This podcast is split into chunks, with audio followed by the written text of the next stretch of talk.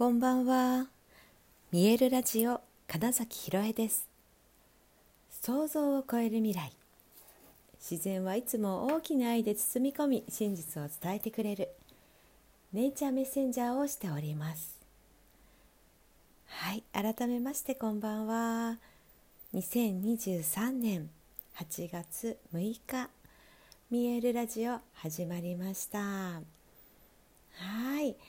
あのー今日はこの数日、まあ、目の前で起きていることとか、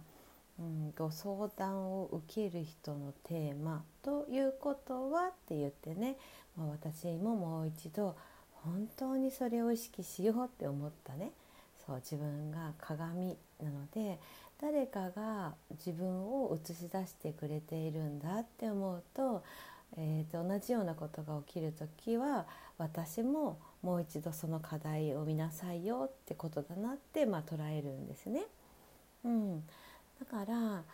あじゃあどういうことかなって思ったらあのですね本当に自分の世界は自分が作ってるんだよっていうことです。そして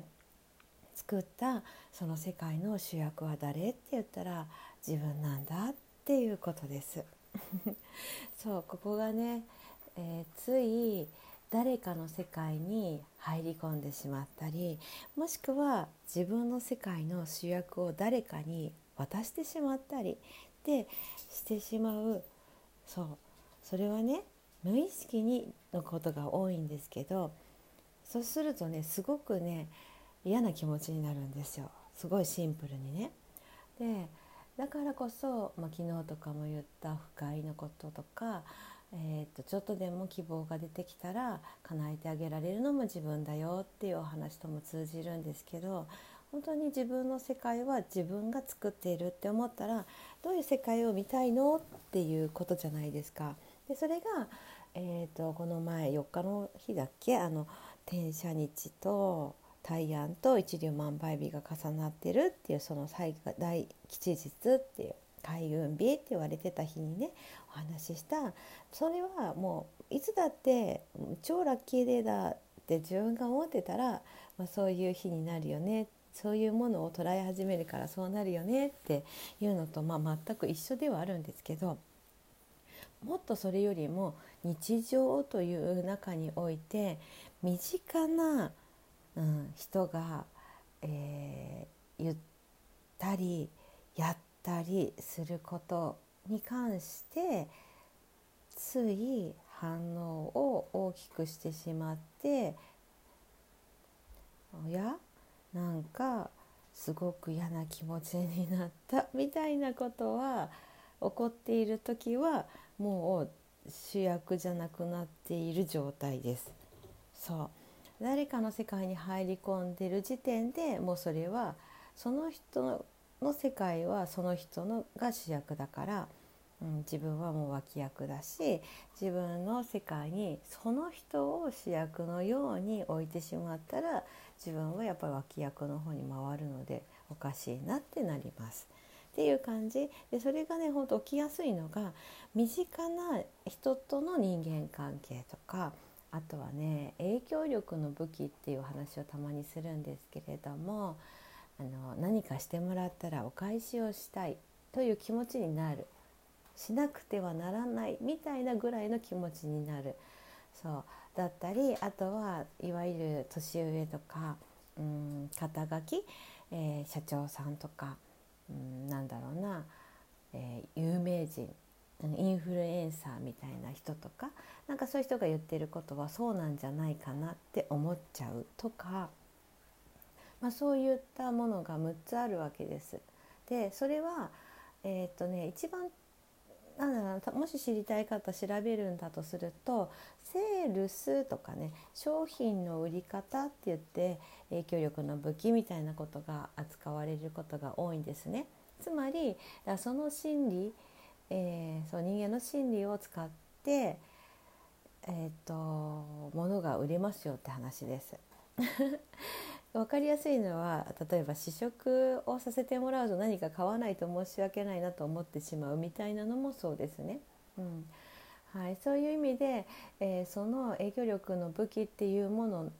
で身近な人っていうものはその例えば親と子供という関係だったり先生と生徒だったりさっき言ったみたいな会社の上司と部下という立場になってしまうとその最初に挙げた方のいわゆる一般的に見ると上のように思える立場の人に対して自分がそっちの人の世界に入っちゃうことが多いし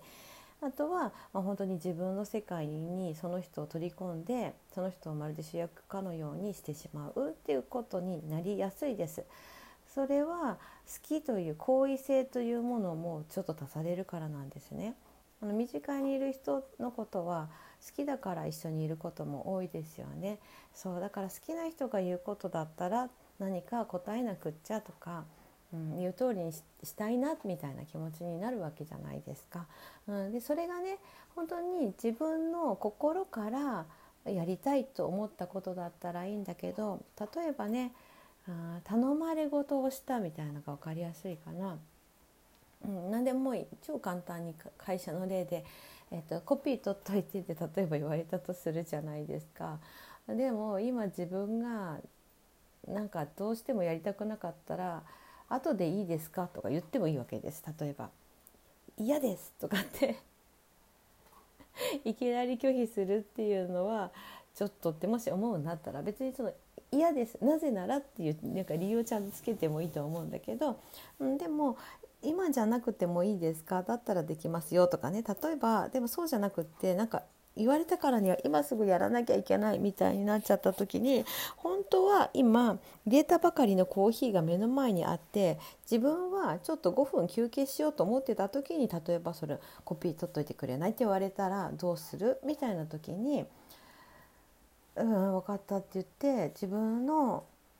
コーヒーが冷めちゃうなとか休憩しようと思ってたのになっていうのが本当の気持ちなのにそれを閉じ込めてコピーを取りに行くともうそれは自分が主役の座を明け渡してるってことなんです。超シンプルなんだけどこのくらい単純なことは結構皆さんやっちゃうじゃないですかっていうところですここがすごくポイントでそれに気づかないでだから無意識にやっちゃっていてそれが積み重なっていくとどんどん自分が自分で主役じゃなくしちゃってるんです自分をね。そう。そうするとある時なんかいつもあの人は私に命令してくるとかってなるわけです。違う違うって。違うんだよって。だからそれにあくまでも答えちゃったのは自分でしょって話なんです。そう。全ての選択をできるんですね。いつだって。自分の人生だからえー、本当に今この瞬間何をするかっていうのは自分が決めていいんですね自分の行動は。なのになぜかそうしてしまうことをやってるなって気づけるだけで随分変わりますよねだから。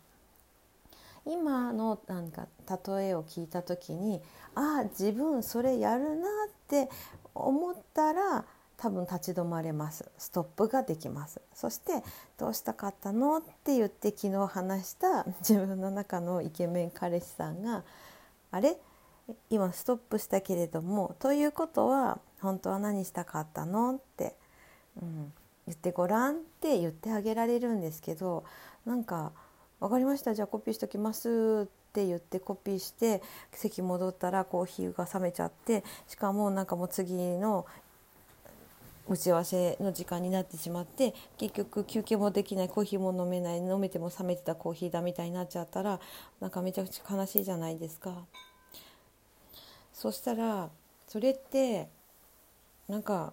ねイケメン彼氏にしたら例えばねあれって僕の彼女がすごい落ち込んでいるぞってなるわけですよ。そんな彼女見たくないし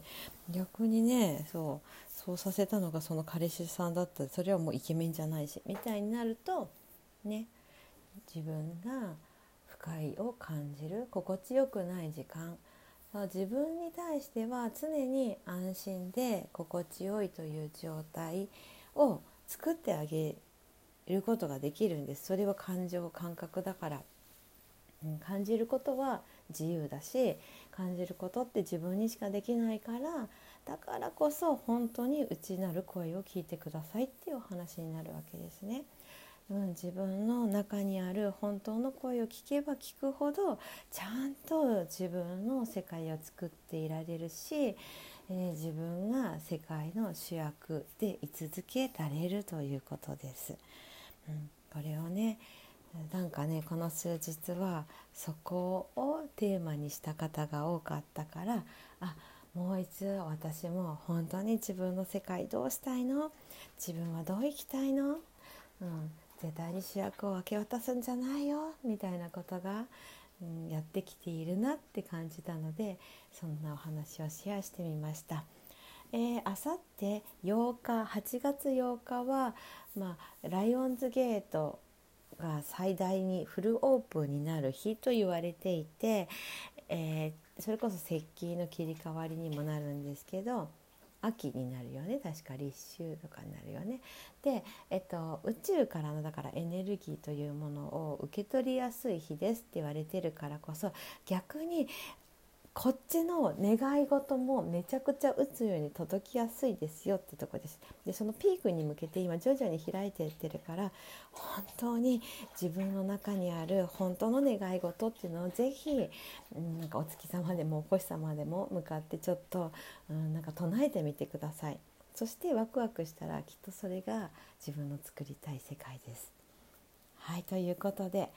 本日もご視聴くださりありがとうございました。2023年8月6日見えるラジオ金崎ひろえでした。おやすみなさい。